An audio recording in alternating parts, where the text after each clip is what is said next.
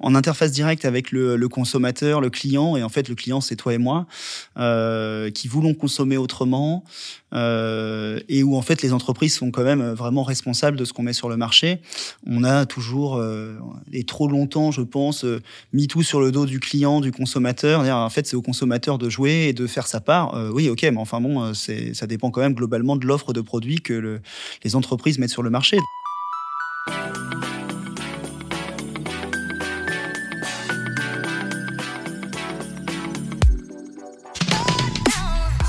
Bonjour, je suis Céline Puffardi-Jvili, Luksha, pour le podcast Le Sens et l'Action du C3D. Aujourd'hui, nous recevons Rémi-Pierre Lapran, qui est directeur RSE de Maison du Monde. Bonjour Rémi-Pierre. Bonjour Céline. Alors, je te présente rapidement.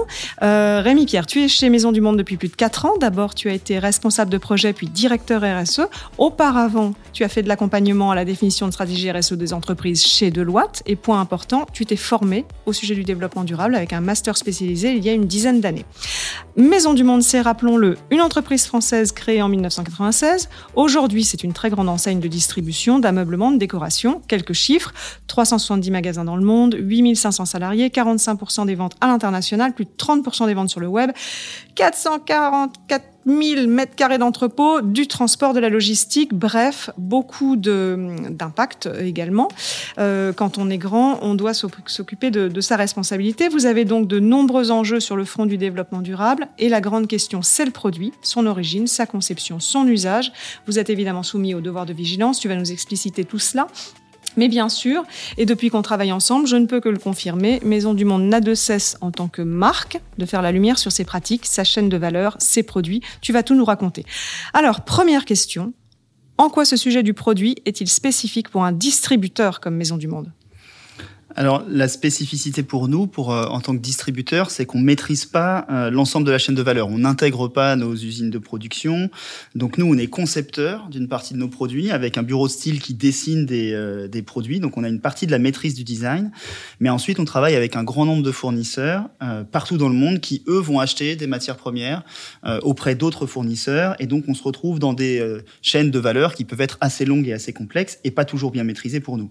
Donc le premier enjeu et la spécificité, c'est ce besoin de transparence qui n'est pas mhm. euh, naturel, euh, pour être capable de donner à nos clients plus d'infos sur l'origine des produits, où ils sont fabriqués, d'où viennent les matières, dans quelles conditions les produits sont fabriqués, avec un nombre d'intermédiaires qui peut être plus ou moins euh, élevé selon les typologies de produits. Pourquoi tu dis que c'est pas naturel de, de, de, faire la transparence? C'est pas c'est pas classique chez un distributeur, c'est ça que tu veux dire? Oui, parce que effectivement, comme nous, c'est pas intégré, on connaît pas forcément les usines, on allait la, la façon dont le, le business de la distribution et nous dans la déco et l'ameublement c'est défini.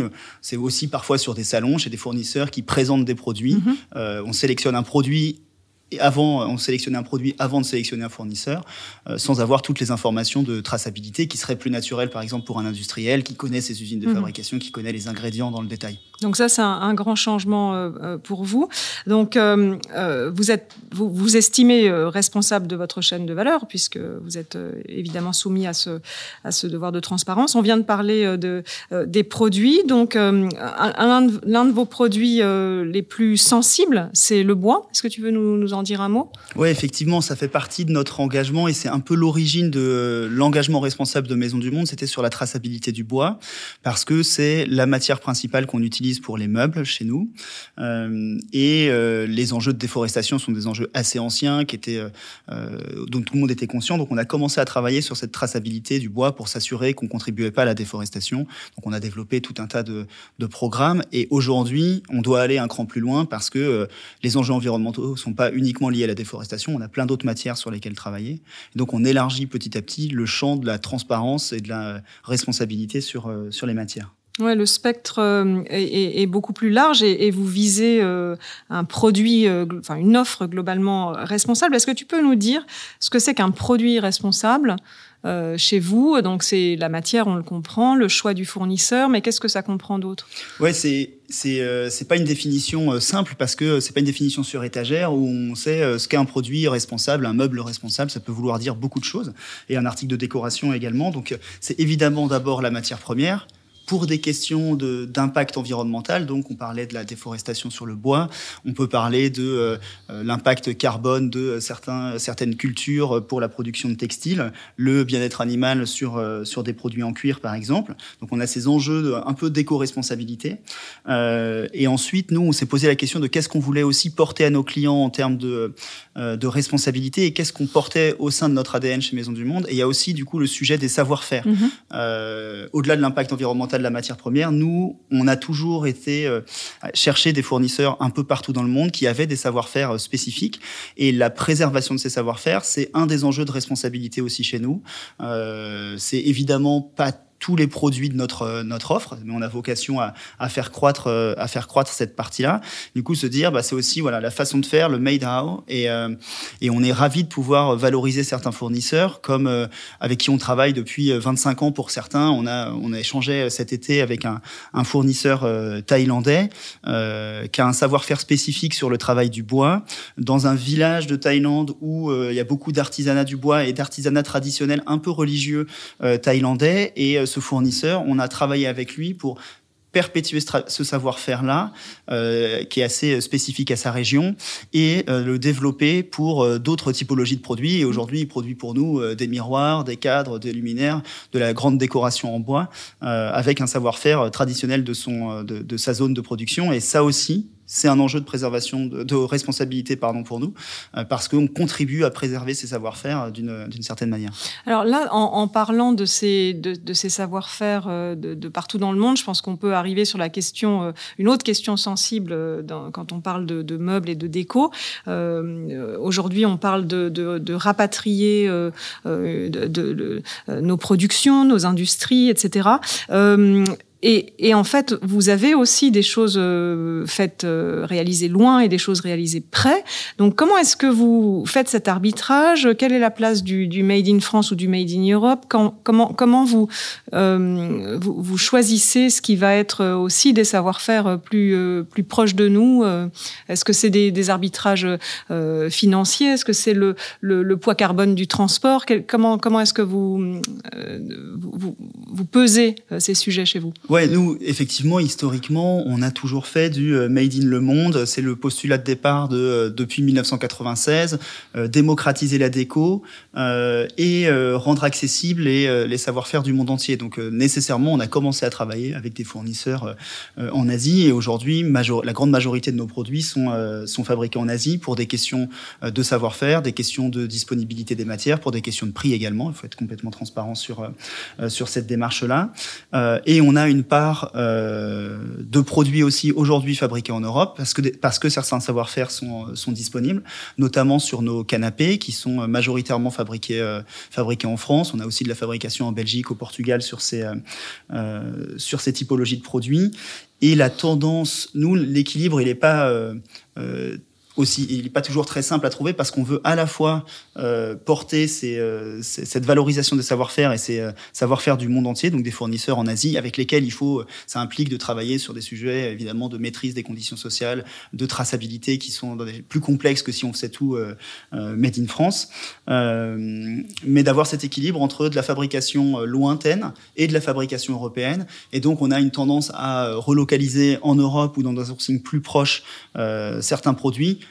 à la fois pour des questions de réduction de l'empreinte environnementale du transport, d'attente sociétale aussi euh, de clients qui veulent euh, euh, qu'on contribue en tant qu'entreprise au, à la redynamisation industrielle de nos territoires, et puis pour des questions de, de, résilience de nos, de nos chaînes d'approche. Je pense que là, la crise en cours nous, nous fait bien comprendre que la dépendance à l'Asie peut pas être... enfin, on peut pas dépendre uniquement des, des, marchés asiatiques et de la Chine quand, quand les chaînes de quand les chaînes d'appro euh, s'effondrent, c'est tout de suite un peu plus compliqué pour nous. Donc c'est voilà, c'est un arbitrage entre ces différents sujets, euh, mais on n'est pas nous euh, les, les champions du, du, Made in France parce que c'est pas notre modèle et on, par contre on porte une la, capacité, la conviction qu'on peut faire du responsable en le faisant un peu plus loin, en accompagnant nos fournisseurs et en travaillant sur la réduction de nos impacts.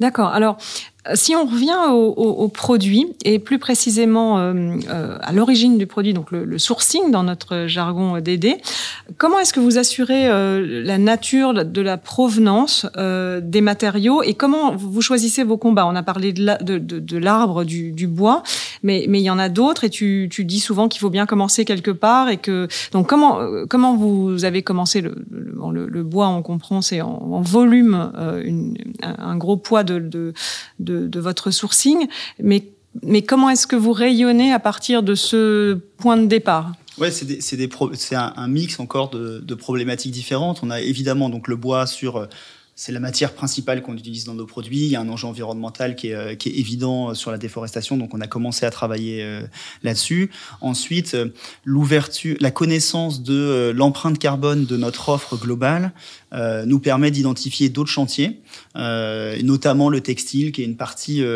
pas très importante en volume des produits de Maison du Monde, mais très importante dans notre empreinte carbone. Donc on sait que les rembourrages qui peuvent être en matière pétro-sourcée comme le, le polyuréthane ou des mousses de ce genre, euh, ou euh, le textile en coton polyester ont un impact important. Donc on travaille à la fois euh, en fonction des impacts environnementaux, il faut commencer sur ces sujets-là, et puis aussi des sujets qui montent en fonction des évolutions sociétales, des, attentes des consommateurs sur la responsabilité des produits, sur les sujets santé-environnement, sur des attentes spécifiques. Le bien-être animal, c'est aussi un enjeu, un enjeu sociétal fort qu'il faut qu'on traite. Donc c'est comme ça qu'on le qu'on construit petit à petit mhm. notre en toute humilité hein, parce qu'on est euh, encore une fois pas le voilà pas les champions de la transparence. On est un distributeur d'une taille euh, euh, d'une taille moyenne mais en, forte croissance. Et on construit petit à petit nos notre plan de progrès sur ces sujets.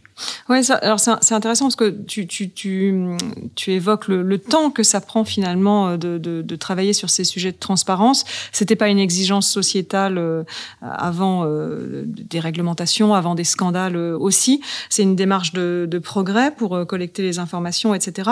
Euh, et, comment est-ce que vous, vous faites concrètement pour embarquer vos, fournisseurs et vos, chaînes d'approvisionnement? Comment, comment est-ce que vous les rendez, comment, est-ce que vous les, les embarquez pour qu'elles deviennent plus vertueuses, pour que votre offre soit plus vertueuse? Ouais, c'est, c'est, effectivement une démarche de, de, progrès. Ça prend des années sur le remonter les filières, assurer cette traçabilité et puis garantir la responsabilité de ces filières. Donc le premier niveau, comme nous, on a l'habitude de travailler avec euh, des fournisseurs de rang 1 à qui on achète des produits, avec qui on les, développe, mais sans avoir l'ensemble de la, de la traçabilité de la chaîne, c'est travailler sur des labels et des certifications existantes. Ça, c'est quand même euh, la base, hein, la base dans la structuration de la responsabilisation des filières parce que ça permet de garantir que la responsabilité a été euh, validée sur l'ensemble des chaînes de, sur l'ensemble des étapes précédentes de notre fournisseur. Donc sur le bois, on avait FSC, PEFC, sur le coton, on a la certification GOTS, par exemple, sur la certification bio, qui nous permet, sans remonter à la main euh, l'ensemble de la chaîne, de garantir par cette certification qu'on a euh, la garantie de la responsabilité de ces, de ces approvisionnements. Et à nous de choisir les bons standards sur lesquels s'appuyer, parce que euh, tous n'ont pas la même robustesse, et donc il faut qu'on soit capable de un euh, contrôler quand même quand c'est euh, contrôler quand même ces certifications et puis euh, challenger aussi les organismes certificateurs et, et ces et ces standards sur la robustesse de leur de leur référentiel. Donc ça c'est le le socle de base, ce qui permet le plus facilement possible de de garantir une transparence et de la responsabilité sur les chaînes d'appro. Ensuite, on sait que c'est pas toujours possible, euh, et donc dans ces cas-là, il faut créer des partenariats spécifiques pour construire nous-mêmes euh, des filières tracées.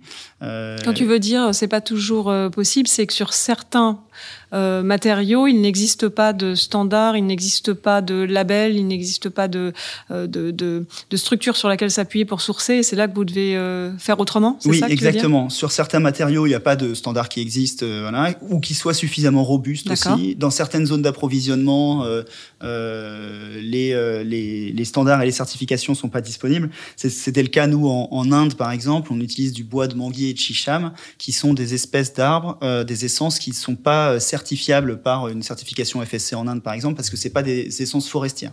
le FSC je certifie des, des, forêts et le manguier, par exemple, pousse c'est de la culture. C'est de la culture autour de champs de rizières, par exemple, dans le nord de l'Inde. donc, il n'y a pas de certification FSC sur le sur le manguier dans ces dans ces régions-là.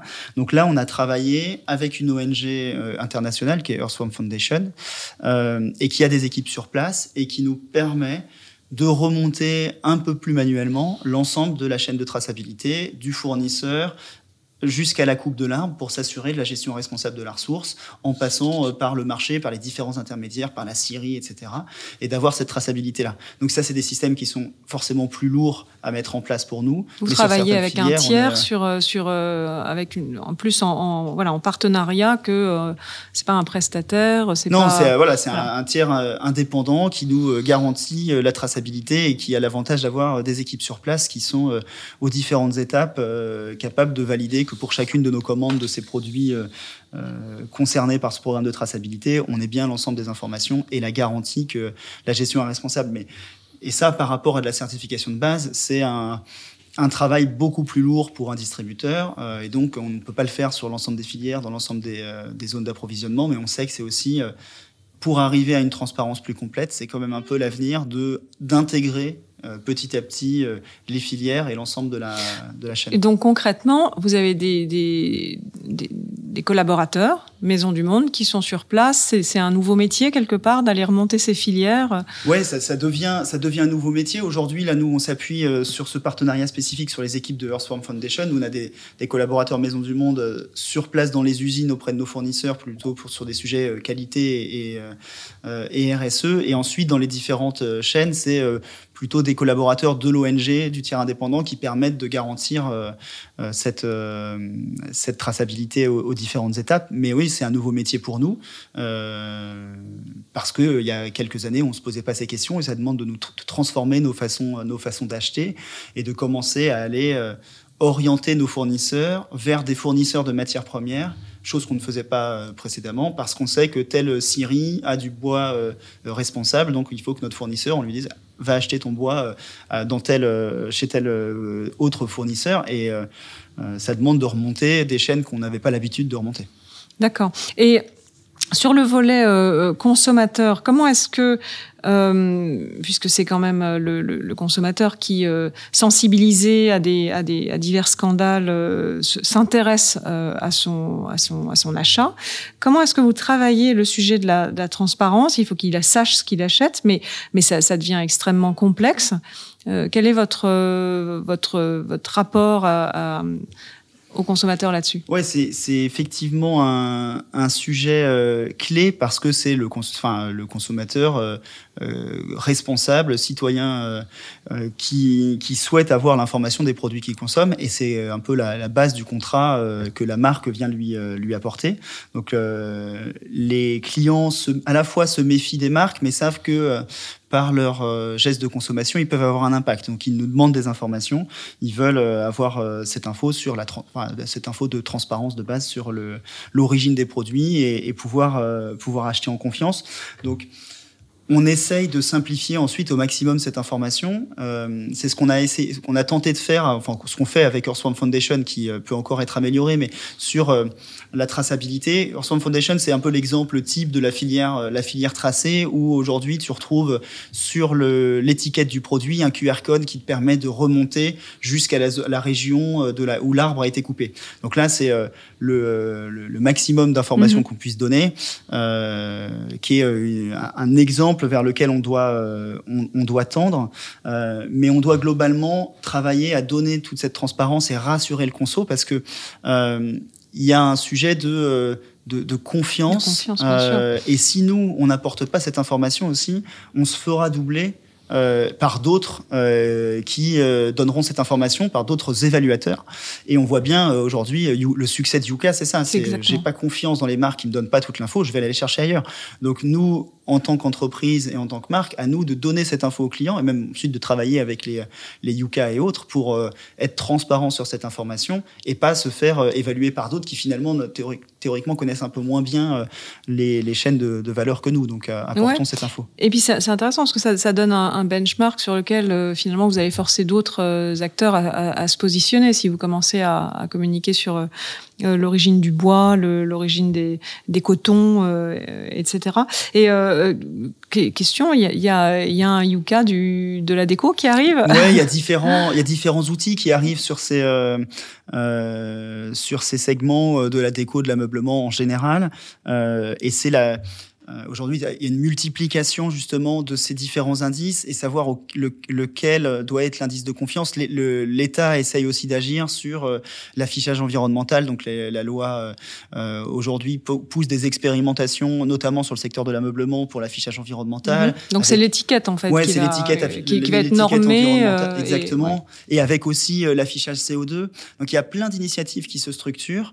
à nous d'être acteurs de ça pour donner un, un juste niveau d'information euh, qui permettent de pas non plus trop complexifier ces infos. Bah oui, c'est ça. Euh, parce que 4 kilos de CO2, en fait, euh, ça veut pas dire grand-chose. Alors il faut traduire ça en, en, enfin, en, en, échelle de valeur ou en, ou en comparaison. Il faut que ça soit concret pour ouais, on a, on a à la fois besoin que ces indices permettent de se comparer. Dire c'est mieux qu'un tel. Je veux la valeur, je veux rentrer dans le niveau de détail parce que je suis expert, parce que je veux pas dépasser les 2 tonnes de CO2 par an dans ma mhm. consommation, donc je commence à regarder ça. Euh, donc là, je, dois avoir accès à cette information-là. Et puis, euh, avoir quand même toujours une porte d'entrée assez simple. Donc je pense que l'affichage environnemental, euh, c'est ça l'idée avec une notation de A à E. On sait à peu près, on essaye de faire.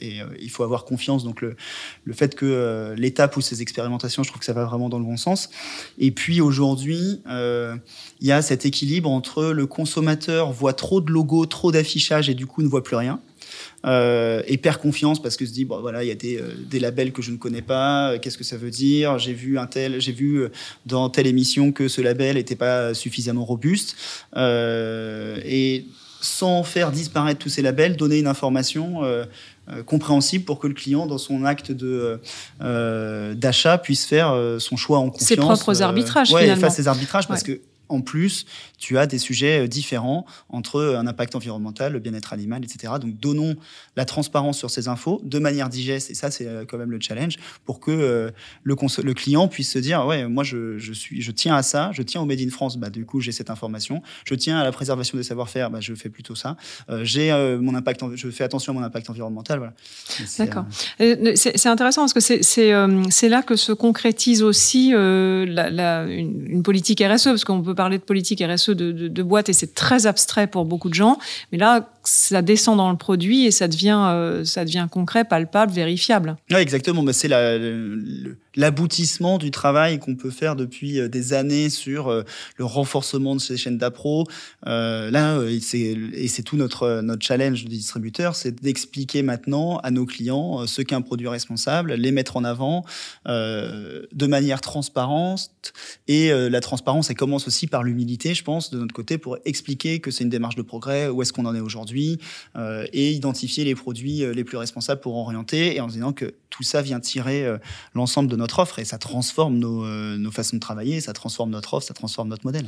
Et justement, quand tu, parles d'humilité, de, de, de, de, chemin, d'étapes à parcourir, est-ce que chercher à être plus transparent, ça, ça rassure, enfin, vous le faites aussi pour rétablir une forme de confiance dans, dans, dans la marque, comme tu le disais, c'est aussi un enjeu, mais est-ce que tu penses qu'on attend plus de vous et du coup ça, ça vous transforme. Mais est-ce que ça risque de vous mettre en danger? Est-ce que ça risque de pointer des choses que vous êtes incapable de, de transformer? Euh, Et s'il y a des choses que vous êtes incapable de transformer, est-ce que vous êtes capable d'y renoncer? Est-ce que vous allez jusque-là? Bah, ça, ça, Effectivement, la transparence, ça nous expose. Euh, et il faut être humble sur l'imperfection de nos, de nos modèles et la nécessité de transformation.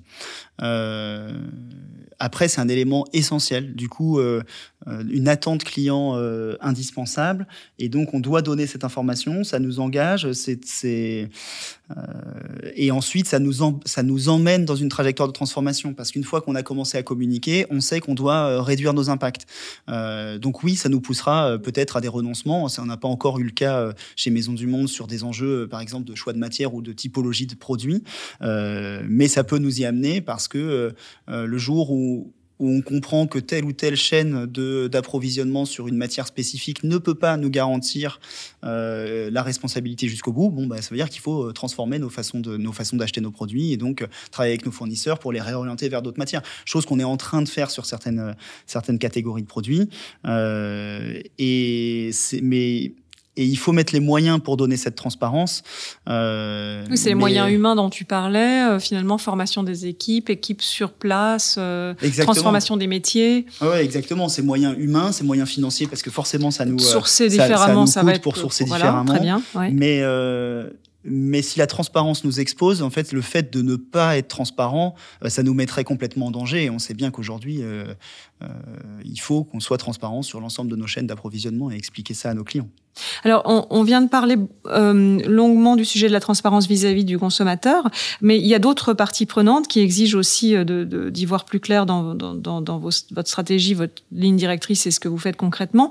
Euh, je pense en particulier aux, investisseurs. Comment est-ce qu'une société cotée euh, euh, convainc ces investisseurs de, justement de, mettre les moyens euh, dans, dans cette transformation Ouais, la communauté financière est en train de bouger parce que eux, sur la transparence, évidemment, en tant qu'actionnaire, tu es habitué à une information hyper transparente, euh, la plus transparente possible sur la situation euh, financière de l'entreprise.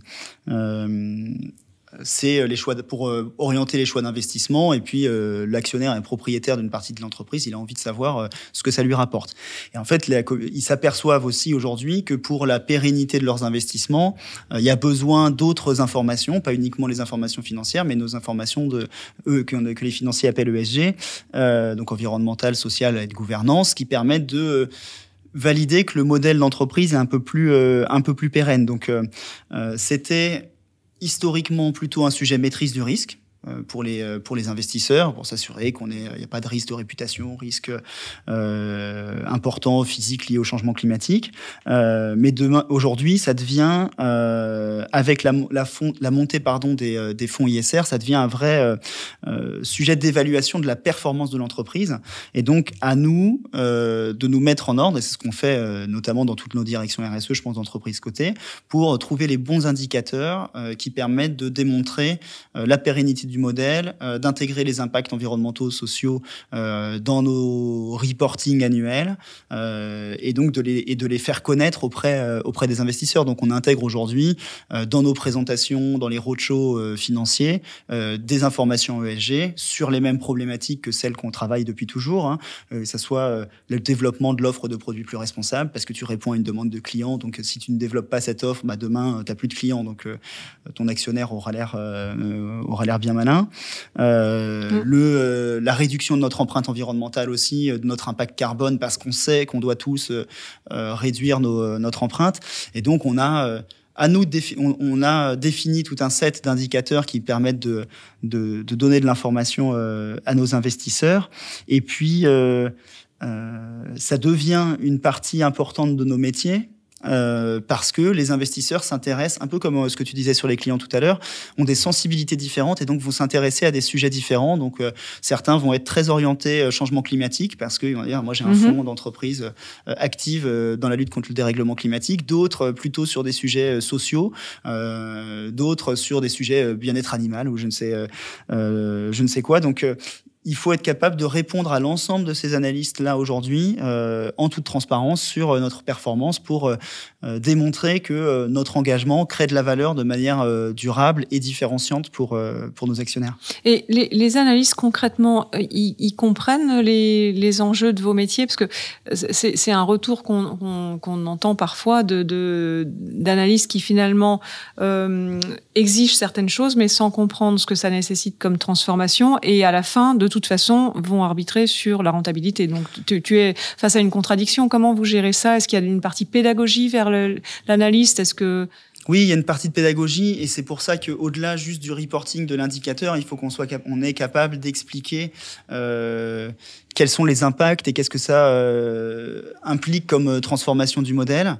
Après, les analystes n'ont pas tous vocation du coup à, enfin les investisseurs directement à monter en expertise sur l'ensemble des sujets et se basent sur euh, des agences de notation extra-financière, sur des questionnaires qui permettent de de comparer. mais c'est c'est des sujets quand même assez nouveaux pour la communauté financière. c'est ça fait pas 50 ans qui, enfin, fait pas 20 ans qu'ils travaillent sur le sujet. donc il faut être capable de montrer là où sont nos impact, d'expliquer quand même la matérialité de nos enjeux euh, et d'expliquer pourquoi on travaille sur tel sujet plus que, plus que sur tel autre et euh, la transformation que ça implique dans nos, euh, dans nos métiers. D'accord. Et finalement, il y a une autre partie prenante qui, qui, nous intéresse, enfin, parce que c'est mon métier aussi, parce que c'est un, sujet qui n'est pas abordé facilement, c'est celui de la communication vis-à-vis des médias. Il, y a, aussi bah, en en rapport euh, finalement aux attentes sociétales, les, les, les, médias à la fois reflètent la société et font la société, dans le sens où c'est ils, voient monter des sujets, donc euh, ils s'en emparent, mais le fait qu'ils s'en emparent euh, les fait monter. comment est-ce que vous travaillez à, à, expliquer aussi quels sont vos, vos, vos enjeux? Est-ce que, est-ce que tu tu sens que le, euh, le sujet est compris? Est-ce que tu sens que... Euh, là, tout à l'heure, on parlait du, du Made in France. Euh, est-ce que tu es entendu quand tu parles d'autres façons de travailler? Oui, parce que effectivement, comme tu le dis bien, l'agenda, euh, enfin l'agenda médiatique euh, fait émerger euh, différents sujets sociétaux. Donc nous, c'est hyper intéressant d'être en veille, de voir quels sont les sujets qui bougent dans la société médiatiquement. Donc on va avoir des sujets, enfin les enjeux liés au développement durable font toujours l'actualité. Tu vas avoir un cool Made in France demain la déforestation en fonction de l'actualité. Donc ça c'est important pour nous de suivre et c'est important pour nous d'être dans un dialogue ouvert, humble et constructif sur ces sujets et du coup, effectivement, de faire cette pédagogie euh, pour expliquer où on en est sur ces sujets, quelle est notre position euh, et venir expliquer que les sujets sont pas euh, toujours ultra simples et que ça nécessite des transformations et et d'expliquer notre rôle à nous en tant que distributeur, donneur d'ordre et que nos actions viennent commencer à transformer, euh, à transformer des filières, euh, que c'est euh, que c'est progressif. Mais il faut être dans ce dialogue-là parce que sinon, de toute façon, si tu réponds pas aux sollicitations ou si tu es pas proactif sur ces, prises de position, tu te fais ensuite désinguer sur un, sujet parce que tu n'as tout simplement pas voulu être transparent. Donc c'est aussi cette et donc d'où l'importance de ce dialogue-là sur l'ensemble de nos sujets. Encore une fois, transparence, c'est d'abord l'humilité. D'accord. Alors, euh, finalement, quand on cherche à avoir une chaîne de valeur la plus responsable possible euh, au regard de tous les sujets euh, abordés. Euh, comment est-ce que tu te, te, situes par rapport au, au, au modèle d'affaires? C'est quand même un, un, un, sujet au cœur de, des enjeux parce que vous êtes un, un distributeur de produits qu'on pourrait qualifier de, de d'accessoires, quand, enfin à part évidemment le, le, les canapés, les chaises, les tables et les, et les lits. il y a beaucoup de de décoration. Comment est-ce qu'on euh, aborde ces sujets de, de, de, saisonnalité quelque part des produits par rapport à la nécessité de, de, de les faire durer? Donc là, on a parlé de l'origine du produit, donc j'aimerais qu'on parle un peu de la, de la, qualité des produits et ensuite qu'on ouvre vers euh, des, des peut-être d'autres modèles d'affaires hein, comme euh, le seconde main qui a été largement euh, pris euh, par l'industrie de la mode. Est-ce que ce sont des, des sujets qui vous parlent et sur lesquels vous commencez à travailler? Évidemment, euh, parce que ces sujets d'économie circulaire, ils sont euh, euh, au cœur de nos nécessaires transformations de réduction de notre impact environnemental et au cœur des attentes de nos clients aussi.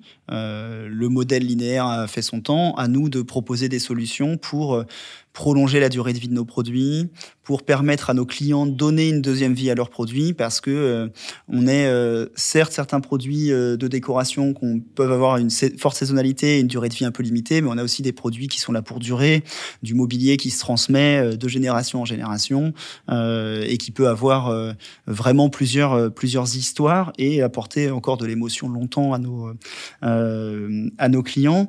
Et donc notre enjeu, c'est comment on prolonge la durée de vie de nos produits, à la fois d'abord sur euh, le renforcement de la qualité et tout ce qui est euh, tiré aujourd'hui par la réglementation sur euh, l'indice de durabilité, la disponibilité des pièces détachées. C'est hyper important pour être capable de permettre à nos clients demain de réparer leurs produits lorsqu'ils en ont besoin, les accompagner dans la customisation pour leur redonner une deuxième, une deuxième jeunesse. Des tendances, c'est des tendances assez fortes. Et puis trouver des solutions pour donner une seconde vie au produit. Donc on voit plein de choses qui se passent sur le marché de l'occasion, euh, sur les plateformes C2C, euh, comme euh, ce qui se fait beaucoup dans la mode dont tu, dont tu parles, hein, d'échanges de pair à pair forcément un peu plus complexe quand tu fais du mobilier, mais, mmh. mais pourquoi pas, pour permettre à à nos modèles de se réinventer et trouver des moyens de euh, générer de la valeur sur du service, euh, d'entretien, de réparation, de prolongation de la durée de vie, euh, et pas uniquement sur la vente de, de produits neufs. Donc, euh, c'est des euh, chantiers qu'on ouvre, c'est des forcément un peu nouveaux pour un distributeur comme nous, mais qui sont des transformations nécessaires. D'accord. Donc, et vous avez aussi euh, des, euh, des, partenariats avec euh, l'ESS pour faire vivre des, meubles qui par exemple auraient été des meubles d'expo ou des retours clients. Donc est-ce que tu peux nous, parler un petit peu de ça? Parce qu'on on, on, on, oublie peut-être aussi que vous êtes un, un, distributeur mondial, mais vous avez aussi des boutiques et des et des partenaires dans les territoires donc très très très très locaux très très ancrés et de longue date. Est-ce que tu peux nous nous parler un petit peu de ce de ce de cette proposition de service que vous êtes euh, que, que, vous expérimentez depuis longtemps en fait? Oui, parce que c'est le, le sujet de euh, dans la distribution. Euh, qu'est-ce qu'on fait des produits retournés Qu'est-ce qu'on fait des invendus, des produits abîmés dans le transport et tout le gaspillage. je pense que la mode a été très exposée à très exposée à ça sur les surstocks, etc. Nous, on est moins concernés par cette gestion des surstocks, mais quand même, on a des euh, des, produits qui peuvent avoir des, euh, défauts qui, euh, dont on doit qu'on veut pas envoyer en recyclage parce qu'ils peuvent avoir plusieurs vies. Et donc on a travaillé, on travaille avec le, réseau Emmaüs notamment depuis depuis plusieurs années pour donner ces produits et on alimente des communautés Emmaüs sur l'ensemble du territoire en France et, et aujourd'hui dans d'autres pays européens également pour s'assurer que nos produits peuvent avoir une deuxième vie euh, solidaire par la même occasion. Et l'enjeu, c'est maintenant de d'orienter nos clients vers ces solutions-là aussi. Vous voulez changer de déco, bien sûr, vous avez le droit. par contre, si vous avez de l'ancienne déco, apportez-la dans une communauté Emmaüs, dans une ressourcerie, pour lui donner une seconde vie. La mettez pas à la poubelle parce qu'elle peut encore servir et que les filières de recyclage sur les sujets mobilier et décoration sont quand même pas les plus, euh, les plus matures parce qu'on a des produits euh, multimatières assez complexes, etc. D'accord. Ça, c'est oui, c'est des, des, vrais sujets. Donc, j'entends que vous travaillez euh, à partir de l'analyse de cycle de vie des, des, produits avec une offre très très large. Ça doit être un petit peu complexe, mais ça doit aussi vous pousser à, à développer une offre euh, mieux éco-conçue, voire totalement éco-conçu pour certains produits. Est-ce que tu peux euh, développer où vous en êtes euh, sur ce, sur ce, sur ce chemin d'une offre mieux pensée finalement? Ouais, c'est embarquer. Euh, la nécessité, c'est d'embarquer nos équipes de conception produit, donc nous, euh, plutôt des stylistes chez nous, euh, dans cette démarche de responsabilité du produit pour penser l'ensemble du cycle de vie du produit, aider euh, le dessin, euh, penser à sa euh, recyclabilité. Donc la démarche d'éco-conception, c'est ça. On a nous au départ travaillé des gammes 100% éco-conçues en travaillant avec nos fournisseurs qui sont un peu, notamment sur les canapés, on a fait ça euh, avec des canapés euh, euh, où la structure était certifiée et allégée pour réduire l'impact environnemental, la mousse recyclée. on avait travaillé sur la, facilité pardon, de, recyclage. On avait ces gammes un peu fer de lance qui permettent, qui ont pour vocation d'embarquer ensuite culturellement, d'accompagner le changement quand même, nos équipes pour travailler toutes ces problématiques-là. Et puis on avait aussi lancé il y a, quatre ans maintenant les trophées de la création transformation durable qui, sont dans cette veine d'encourager euh, les designers, les étudiants en école de design euh, à développer des produits, des d'articles de, de, mobilier ou de décoration euh, éco-conçus qui intègrent l'ensemble des, euh, de, ces, de ces chaînes d'approvisionnement. on est vraiment encore dans, des, dans une logique de test and learn pour bien comprendre les enjeux de recyclabilité de nos produits L'idée, c'est quand même de faire des produits qui durent pour que la le recyclage n'arrive qu'au tout dernier, euh, le plus, tard, possible, tard possible, que le produit dure le plus longtemps. Il peut avoir plusieurs vies. Donc, euh, sur du mobilier, ça peut quand même vraiment durer, euh, durer un moment. Et ensuite, travailler aussi avec les éco-organismes comme Écomobilier sur, sur l'ameublement pour comprendre les enjeux de recyclage de ces, de ces articles de mobilier qui sont, qui sont pas évidents. Et aujourd'hui, par contre, sur, par exemple, sur la décoration, il n'y a pas de, de filière de, de recyclage structuré de filière REP. Donc, euh, à nous de trouver les matières les plus facilement recyclables et d'accompagner nos clients vers euh, euh, demain comment l'ensemble des informations nécessaires à qu'est-ce que je fais de mon produit qui est vraiment en fin de vie parce que bon il y arrivera toujours. Oui, bien sûr. Et puis, c'est les produits monomatériaux, les produits pour que le consommateur sache quoi en faire au, au, bout, évidemment. Alors, on entend bien que le bon, on va pas tout de suite avoir peut-être du, full C2C euh, pour pour les meubles, notamment pour des problèmes, des, sujets euh, logistiques, mais ça fait partie de la, réflexion et c'est intéressant. Est-ce que question un peu plus personnelle, tu peux nous parler un peu de, ton parcours euh, En gros, qu'est-ce qui t'a amené là Qu'est-ce qui t'a amené précisément dans nos sujets visiblement depuis longtemps puisque tu tu, tu as étudié le, le développement durable, mais qu'est-ce qui t'a amené chez Maison du Monde? Est-ce que est-ce qu'il y avait un, challenge particulier euh, dans cette industrie qui te, qui te, dans ce secteur qui te parlait? Ouais, moi dès mes études, j'avais euh, travaillé sur les sujets de la de la distribution euh, dans mon master spécialisé euh, sur le sur le développement durable euh, parce qu'on est dans des enjeux clés de nouveaux modes de consommation en interface directe avec le, le consommateur, le client et en fait le client c'est toi et moi qui voulons consommer autrement et où en fait les entreprises sont quand même vraiment responsables de ce qu'on met sur le marché. On a toujours et trop longtemps je pense mis tout sur le dos du client, du consommateur. En fait c'est au consommateur de jouer et de faire sa part, euh, oui, ok, mais enfin bon, euh, c'est, ça dépend quand même globalement de l'offre de produits que le, les entreprises mettent sur le marché. Donc, Merci, euh, c'est pas souvent qu'on a ce discours et je, vraiment je, je, souligne que la, beaucoup de boîtes sont encore à dire que c'est aux consommateurs de, de, choisir, mais non, c'est aussi, c'est aussi à, toi de mettre sur le marché les choses les plus responsables Sinon, si on laisse le consommateur juste choisir, bon, bah, il ira voir des boîtes mieux disantes que nous et puis on disparaîtra. Donc, et, et c'est notre responsabilité. voilà, on, faut, je pense, arrêter de taper euh, toujours sur le, euh, le citoyen en lui disant c'est lui qui fait les mauvais choix. Ouais, enfin, faut voir l'offre qu'on lui met en face. Donc, euh, c'est quand même beaucoup ça qui m'avait animé sur ces sujets de, de transformation, enfin, de, de transformation de nos modèles de distribution. Et en travaillant ensuite, quand j'ai travaillé chez Deloitte sur l'ensemble de ces problématiques-là, je me retrouvais plus dans les enjeux de, de distribution et puis aussi de marque. Moi, ce que j'aime chez Maison du Monde, c'est qu'aussi on est une marque que nos clients aiment euh, et euh, les enjeux de comment on se fait euh, plaisir en décorant chez soi pour créer des, se faire une maison, un lieu de vie unique à son image, chaleureux, mais aussi plus durable. et l'ampleur des challenges nous permet de nous mobiliser. Et le rôle ensuite à nous de la direction RSE, c'est de s'assurer que tous les métiers embarquent maintenant cette dimension. Et euh, euh, ce qui anime au quotidien, c'est que tout le monde est à fond, parce que tout le monde, euh, les entreprises sont faites d'hommes et de femmes qui sont comme toi et moi, conscients des enjeux aujourd'hui et qui savent qu'on doit transformer nos façons de faire. Donc mais ça, ça, je trouve ça euh, assez génial parce que depuis qu'on on s'autorise à parler de ces sujets et on invite les collaborateurs à s'exprimer sur ces sujets, on voit qu'on a plein d'alliés en entreprise. Est-ce que ça fait très bien le lien avec euh, mon, euh, la, la, question que, que je voulais te poser, qui est comment tu travailles avec les équipes, comment tu embarques? Ouais, c'est on, on, embarque les différents métiers en, leur, en travaillant avec eux, pour, en leur faisant prendre conscience des enjeux. Et finalement, on arrive avec des solutions à des, euh, à des envies qu'ils avaient et qu'ils ne mettaient pas toujours en pratique parce qu'ils disaient, il y avait, ils se permettaient, comme nous tous, hein, je pense à un moment encore malheureusement trop souvent, mais de mettre un peu en sourdine notre notre conscience et nos valeurs pour bah, faire notre boulot parce qu'il faut quand même qu'on délivre du, du résultat.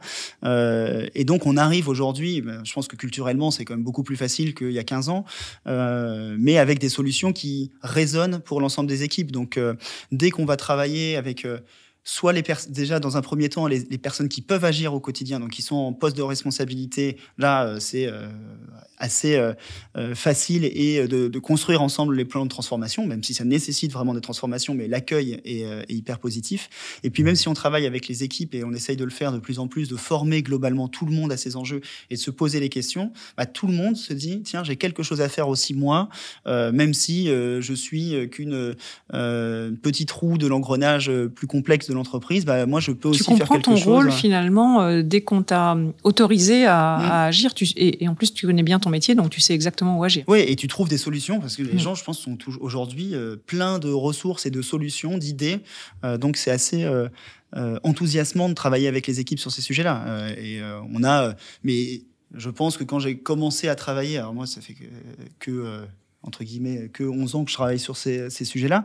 Mais euh, euh, il y a 11 ans, quand en tant que consultant, on arrivait sur, dans des directions euh, stratégiques, directions générales sur ces sujets, on a été quand même un peu plus euh, poil à gratter, un peu moins hmm. bien accueilli qu'aujourd'hui, où euh, bah, aujourd'hui on est vraiment un support à la transfo, euh, transfo qui est demandé par et voulu par tous. quasiment exigé. Tu sais que 11 ans, tu viens de passer dans la catégorie vieux du DD. Hein. Ouais, je sais, je sais, malheureusement.